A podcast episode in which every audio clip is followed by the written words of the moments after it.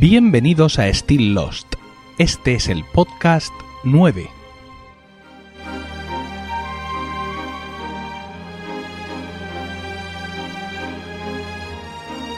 Muy buenas, espero que estéis todos bien en el momento de escuchar este podcast y dispuestos a pasar un rato juntos rememorando nuestra serie favorita. Vamos a empezar con las reacciones o comentarios que por diversos medios he recibido respecto al podcast anterior. Mael TJ en el blog nos dice que Locke puede no necesitar ir físicamente al baño, ya que puede llevar una sonda vesical puesta. Mael TJ es enfermero, así que sin duda sabe lo que dice. Por su parte, también al respecto de este asunto, eh, Maugan, con un 4 en lugar de la primera A, M4 Ugan, nos dice por Twitter que la silla especial que usan los operarios para llevar al pasajero hasta su asiento nunca se queda en el avión, se la vuelven a llevar. Nos cuenta también que en el avión hay unas sillas especiales para estos menesteres, sobre todo en aviones grandes que hacen vuelos transoceánicos largos. Bien, lo que yo parecía, lo que me parecía que era un detalle sin importancia, resulta que ha sido lo, lo que habéis comentado. Bueno, como ya os comenté, este podcast de hoy es un especial dedicado a dos elementos muy importantes de esta primera temporada. El primero es la Roca Negra, el misterioso galeón español encallado en mitad de la isla. El segundo es la escotilla y por ende la estación del cisne que tiene debajo y que será protagonista indiscutible durante la segunda temporada. Así pues, sin más dilación, comenzamos.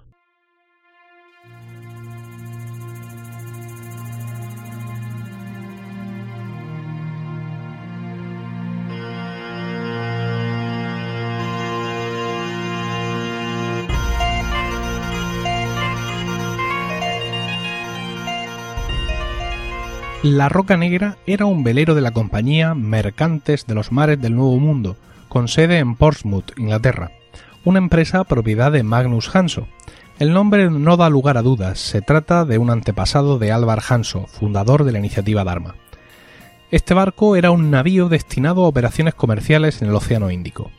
El barco salió por última vez de su muelle, el número 23, del puerto de Portsmouth el 22 de marzo de 1900, no, de 1845, capitaneado por el propio Magnus Hanso, con un cargamento de mercancías para comerciar. Durante dos años el navío navegó por sus rutas comerciales habituales del Océano Índico hasta la costa oriental de África y el reino de Siam. La Roca Negra, al igual que otros dos barcos de la compañía, se usaban en secreto para el tráfico ilegal de esclavos. En 1847 el barco atracó en Tenerife y Hanso dio descanso a su tripulación. No obstante, encargó al oficial Jonas Whitfield que comprara presos, deudores y gente similar para que trabajaran como esclavos en las colonias mineras de África. Cuando el barco zarpó de Tenerife meses más tarde, llevaba consigo un cargamento completo de esclavos españoles.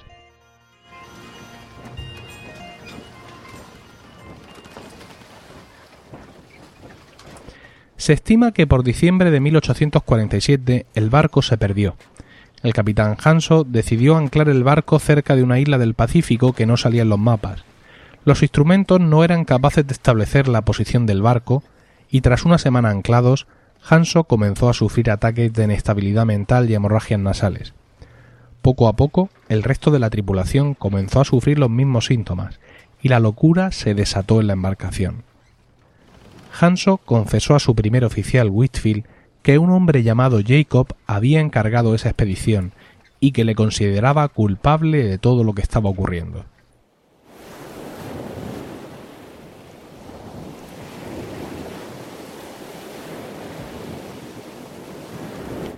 Una noche se desató una descomunal tormenta y una ola gigante precipitó al barco por los aires, haciéndole chocar con la cabeza de la estatua egipcia donde sabemos que vivía Jacob.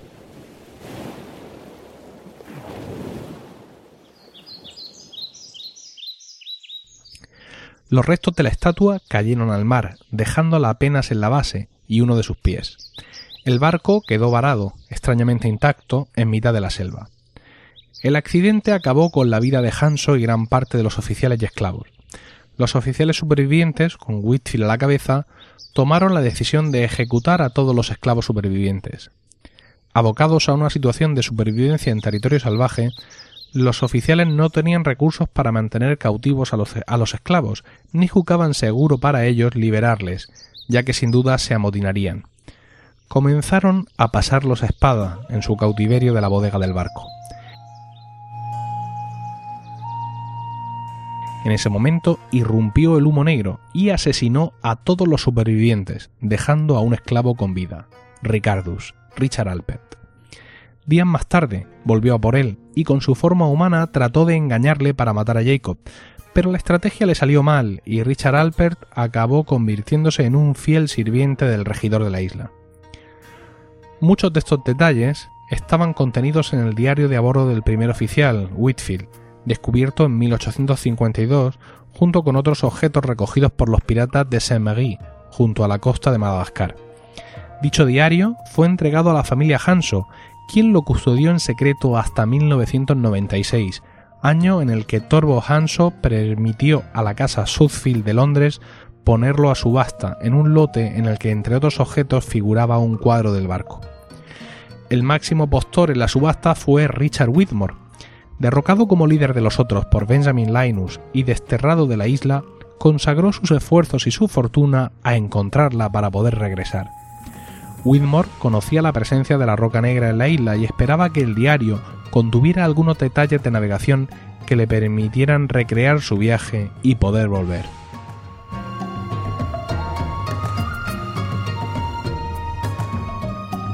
En algún momento desde la purga hasta su propia muerte, Stuart Rasinski descubrió los restos del barco y del propio capitán Hanso, anotando, anotando ambos hallazgos en el mapa de la puerta blindada.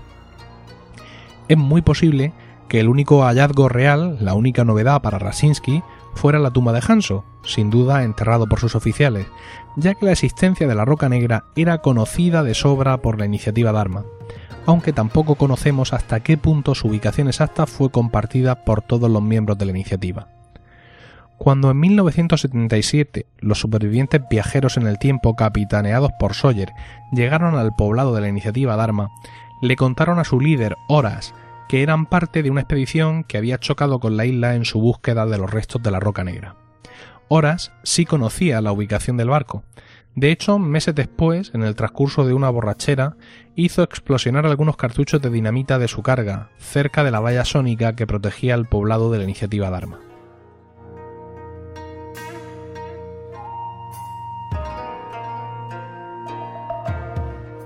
Así, el barco había permanecido casi abandonado en la selva durante más de 100 años, hasta que a principios de 1988 el grupo de Rousseau lo encontró y exploró sus restos. Rousseau, más tarde única superviviente de dicha expedición, anotó la ubicación del barco en sus mapas y llamó a la zona el territorio oscuro, por estar bajo los dominios del humo negro. En los años venideros usó parte de la dinamita del barco para configurar diversas trampas en sus territorios.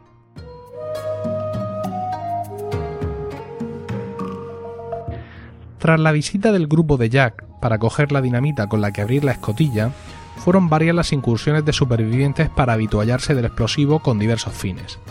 Harley, para detonar la despensa de la estación del cine y ahorrarse el conflicto de tener que racionarla. Echo, para detonar las puertas blindadas del cine. Rousseau, una caja entera para usarla en un plan de Jack para contener a los otros mediante diversas trampas. Claire, para sobrevivir en la selva tras la marcha de los seis de Oceani. Otra incursión en la Roca Negra vino a cargo de Locke, quien usó sus calabozos para retener a su padre, Anthony Cooper, y conducir allí a Sawyer para que le matara, como instigador que fue de la muerte de sus padres. Años más tarde, un desesperado Richard Alper volvió a la Roca Negra por primera vez desde su liberación, con la intención de suicidarse. Ya convencido de que el destino le deparaba algo distinto, Jack no tuvo empacho en encender una mecha de dinamita y esperar junto a Richard para ver cómo se extinguía sin poner en peligro sus vidas. La isla no había acabado con ellos todavía. La Roca Negra tuvo su fin a manos de Harley. Durante el desenlace de la serie, Ilana deseaba destruir el avión de Ajira para evitar que el humo negro lo usara, con la forma humana de Locke, para abandonar la isla. Ilana se adentró en la Roca Negra para conseguir la dinamita y murió al estilo Arch, es decir, manipulando los cartuchos. Para evitar que Richard Alper llevara a término el plan de Ilana, Harley tuvo la idea de hacer explotar toda la, dinamita restante en el propio interior del barco. Y así, la Roca Negra por fin pudo descansar en paz.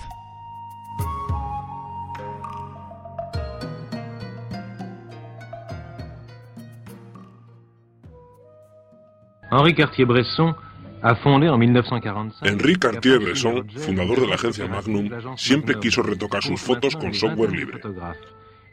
Pero la inexistencia de computadoras en su época le provocó una frustración que le impidió ocuparse del revelado. Para mí, la fotografía es un medio al que debemos llegar mediante las licencias libres. Sin embargo, lo más complicado es usar software libre para tratarla. Si en mi juventud hubiera conocido el podcast de Radio Foto Libre, seguramente hoy sería más conocido por mis trabajos con GIMP que por el momento decisivo.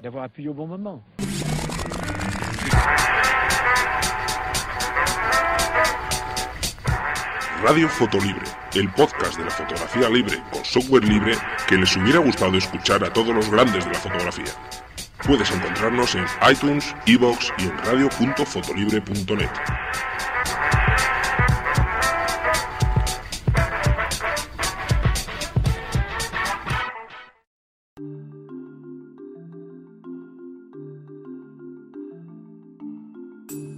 La escotilla. Bueno, bueno. Hablar de la escotilla es realmente hablar del cisne, la primera de las estaciones de Dharma que conoceremos en la serie, también muy relacionada con la perla. La escotilla es uno de los dos accesos conocidos del cisne, y como ya sabemos fue hallada en el bosque por Boone y Locke. De entre todas las bolsas de energía electromagnética que hay en la isla, la más poderosa de todas es la situada debajo del cisne, unas 30.000 veces más fuerte que la de la orquídea, que recordemos que es capaz de mover la isla y de mandar a un tío a Túnez en el pasado. En 1977, un equipo de la iniciativa Dharma, liderado por Raczynski, centró sus esfuerzos en perforar directamente esa bolsa de energía. Lo consiguieron parcialmente, provocando como consecuencia que todos los objetos metálicos de, la, obra, de, de aquella expedición, se precipitaran hacia el túnel de excavación. Estos hechos son los que se conocen como el incidente. Durante los mismos, Juliet, que había sido desplazada al pasado junto con Sawyer y los demás, fue también arrastrada al túnel, y allí detonó la bomba nuclear preparada por Jack, con la intención de reiniciar la línea temporal y que el accidente del Oceanic 815 nunca llegara a ocurrir. Fracasó en su intento y recibió heridas que provocaron su muerte. Asimismo, es muy posible que la radiación liberada por la explosión causara los problemas de reproducción que padecieron los otros y que centraban las investigaciones de Juliet e Ethan. Irónicamente, la doctora trataba de averiguar el porqué de una situación que ella misma provocó en el futuro pasado.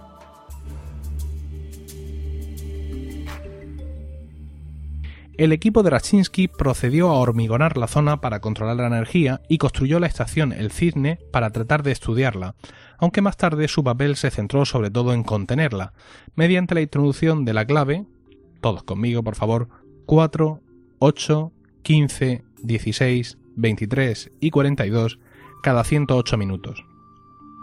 Dado que sabemos que los números son parte de la ecuación de Valenzetti que trata de predecir el fin de la humanidad, su empleo como código para evitar la detonación de la energía electromagnética puede ser considerado como un toque de humor negro por parte de la iniciativa Dharma. La entrada de la escotilla daba a un pasillo que conectaba directamente con la entrada oficial. Desde este pasillo se tenían dos accesos a la estación, uno a la sala principal y otro a la sala de control. La sala principal tenía en el centro una cocina, Allí también podía verse la mesa de ping-pong, la biblioteca, una mesa con dos asientos corridos, como los de los restaurantes de comida rápida, y puertas que conducían a la sala de control, a la despensa, a la armería, usada como prisión por los supervivientes, y a la zona residencial. Al comienzo de la zona residencial teníamos un distribuidor donde encontrábamos también la lavandería y un gimnasio. El distribuidor, a su vez, daba paso al aseo y al dormitorio. La sala de control estaba construida a modo de cúpula geodésica, un tipo de construcción minimalista y sin soportes ni columnas muy de moda en Estados Unidos durante los 50 y los 60, cuando cobró mucha difusión el idealismo contracultural, las construcciones ecológicas y el minimalismo futurista.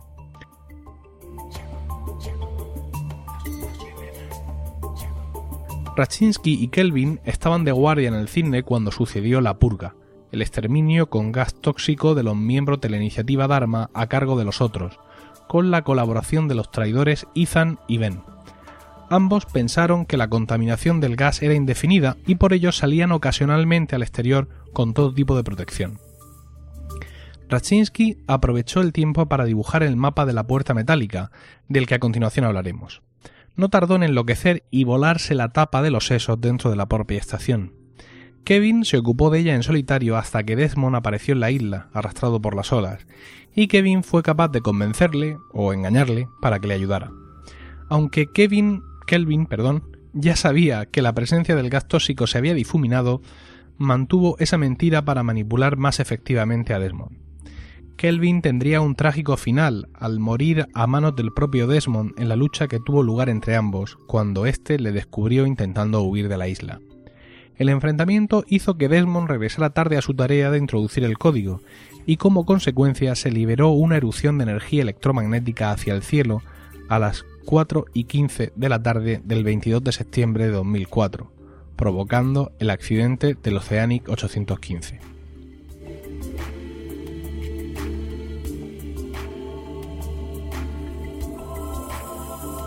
El mapa que dibujó Rasinski tiene que ver con el cierre de emergencia de las puertas. La sala de control de la estación quedaba periódicamente aislada del resto, mediante un sistema diseñado para evitar que el personal de la estación pudiera ver los aviones enviados por Dharma tras la purga con suministros para los miembros de la propia estación.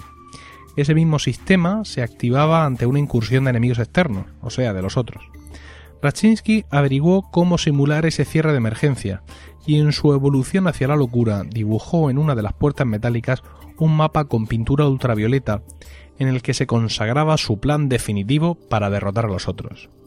En dicho mapa, que merecería un capítulo aparte, se mostraban apariciones del humo negro, con nombre clave Cerberus, y también la existencia de otras estaciones de Dharma como la llama, el bastón o la flecha, así como una que no llegó a terminar de construirse y dos sin nombre, lo que daba a entender que no todos los miembros de Dharma, incluso alguien del nivel de Raczynski, conocían la existencia y ubicación de todas las estaciones. En el mapa hay múltiples notas respecto a las estaciones, como una que dice que el Bastón, la estación médica, fue abandonada en 1985 a causa de un ataque del humo negro o de otro incidente desconocido llama la, atención una tercera estación sin nombre con una gran interrogación encima.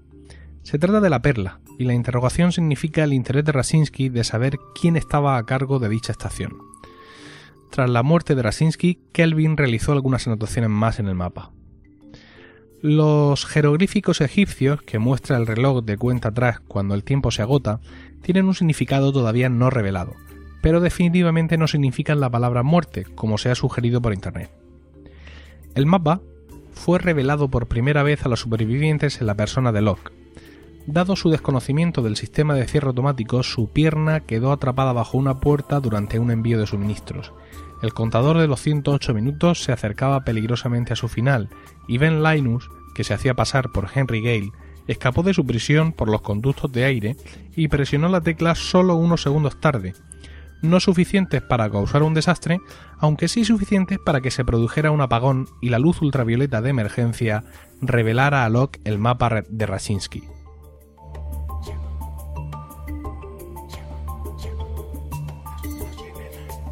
La vigilancia en el cisne, aparte de ser necesaria, pudo pasar a ser un experimento también en sí, de tintes sociológicos y psicológicos, seguido desde la estación La Perla.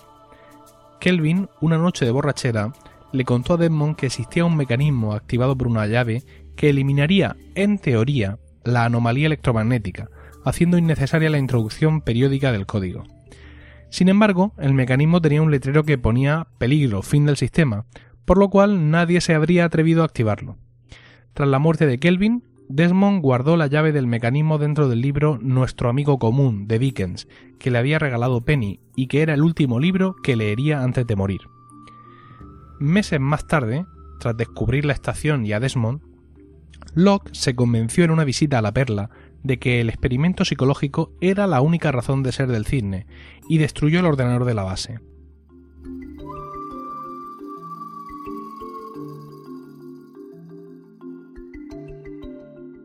El ordenador era un Apple II Plus, usando el monitor de un Apple III. El Apple II es el primer ordenador personal que llegó masivamente a los hogares, aquel con el que se inició la revolución de la informática doméstica. Fue considerado una obra maestra y la más genial creación de su inventor, Steve Wozniak, e incluía algunas invenciones geniales más, como la fuente de alimentación conmutada, obra de Rod Holt, y cuyo diseño copian todas las fuentes de alimentación existentes hoy en día. Holt diseñó esta fuente presionado por Steve Jobs, quien quería una alimentación eléctrica que no necesitara ventiladores, produciendo así ya en 1977 un ordenador prácticamente silencioso para lo que eran los estándares de la época. El modelo que vemos en la serie fue modificado, ya que aparte de usar el monitor del Apple III, la tecla Shift de la derecha fue renombrada como Execute. El Apple II fue el primer ordenador que incluía teclado, monitor y CPU todo en uno, con una carcasa de plástico, de manera que sus compradores no tenían que construir sus propias carcasas. Esto es así, ¿eh? así sucedía antes del, Apple II. Aparte, el diseño, los detalles, las esquinas redondeadas, todo lo que ahora conocemos del diseño industrial de Apple ya estaba de alguna manera presente en aquel modelo. La gran cantidad de software para el Apple II fue una de las bases de su éxito, como por ejemplo VisiCalc, la primera hoja de cálculo de la historia, responsable directa de la venta de una gran parte de las 100.000 unidades de la serie vendidas por Apple para finales de 1980. El Apple II fue presentado en una feria en abril de 1977 y sustituido por el Apple II Plus en 1979, así que la presencia de estos equipos en la estación del cine no es ni mucho menos anacrónica. Tras la sacrílega destrucción de este mítico ordenador por parte de Locke, el temporizador pasó a cero y toda la estación comenzó a temblar y a desmoronarse. Desmond se jugó la carta de la llave y la giró para activar el misterioso mecanismo de emergencia, lo cual puso fin al descontrol electromagnético causado por el incidente. Una luz brillante envolvió la isla junto con una vibración subsónica. El cielo se volvió morado y la estación implosionó, desapareciendo así la más emblemática estación de Dharma.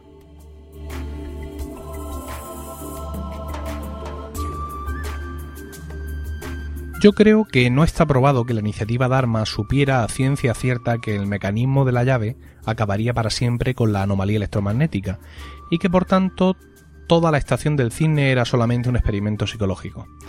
Por muy experimentadores que fueran en Dharma, Creo que era un riesgo innecesario saber que la situación podría descontrolarse y que la energía podría ser liberada en su totalidad, como casi ocurrió cuando el accidente del avión, si alguno de los miembros de la estación dejaba de introducir los números acaso hecho y además no accionaba la llave. Pienso más bien que en Dharma, ante la necesidad de la estación El Cisne para controlar la energía, pensaron que no hay mal que por bien no venga y agregaron el estudio psicológico a la situación, para además poder tener datos concluyentes que les permitieran saber cuándo era imprescindible un reemplazo. Hay que tener en cuenta que el cine comenzó su funcionamiento en 1977 y que operó ininterrumpidamente bajo el control directo de Dharma hasta la purga, que tuvo lugar como muy pronto en 1987. Estos 10 años son tiempo suficiente para evidenciar la necesidad o conveniencia del estudio psicológico a realizar desde la perla. Para redondear la cosa, Recordemos que los informes redactados en la perla se metían en tubos en un receptor automático que los llevaba a alguna parte. Los supervivientes encontraron decenas de esos informes en la meseta, abandonados en el suelo a donde caían desde el extremo de un conducto. Uno podría pensar que por tanto esa vigilancia en la perla tampoco servía de nada, pero bien puede ser que estos informes fueran los últimos enviados desde la perla antes de que sus ocupantes fueran encontrados y asesinados por los otros, Recordemos que Ben conocía la existencia de la perla, aunque desconocía la existencia del cisne. Dichos informes habrían quedado ahí sin recoger porque no quedaba nadie vivo de la iniciativa Dharma para hacerlo tras la purga. Otra teoría sería la defendida por Desmond, que decía que en lugar de ser la gente de la perla los que llevaban a cabo un experimento psicológico observando a los del cisne, quizá eran ellos mismos los que eran sujetos de un experimento, toda vez que Desmond y el resto de supervivientes encontraron una cámara de vigilancia que a su vez observaba a los individuos de la perla. Me duele la cabeza.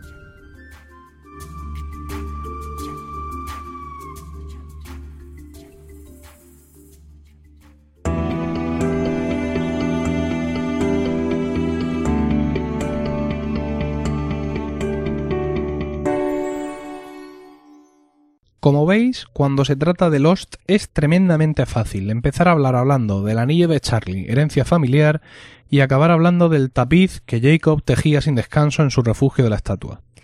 Creo que el objetivo de este capítulo ya se ha cumplido y que hemos hablado largo y tendido de la roca negra y de la escotilla y su estación, el cisne. No obstante, os animo a que continuemos charlando de ambas cosas por todos los medios que pongo a vuestra disposición y que son los comentarios en el blog, stilllost.emilcar.es, nuestro email stilllost.emilcar.es, los comentarios en iTunes, en facebook.com barra stilllostpodcast, en iVoox, en Twitter, arroba slpodcast, y ahora también en Google Plus, donde nos podéis buscar como Still Lost Podcast y agregarnos a vuestros círculos. El próximo podcast, el podcast 10, será un animado debate donde trataré, junto con dos invitados, de comentar y dar una visión de conjunto a toda esta primera temporada de Lost. Podréis escucharlo en directo en Nochevieja, a las 4 de la madrugada, a través de Radio Podcastellano, bien en su web radio.podcastellano.org o bien en su aplicación para iPhone. Por supuesto, aparte de esta emisión, en los primeros días de enero el podcast aparecerá por el medio habitual, en la web y mediante las suscripciones en iVoox y iTunes. Ahora sí, terminamos aquí. En nombre de los de Grutz, Álvar Hanso y todos los que componen la iniciativa Dharma, gracias, namaste y buena suerte.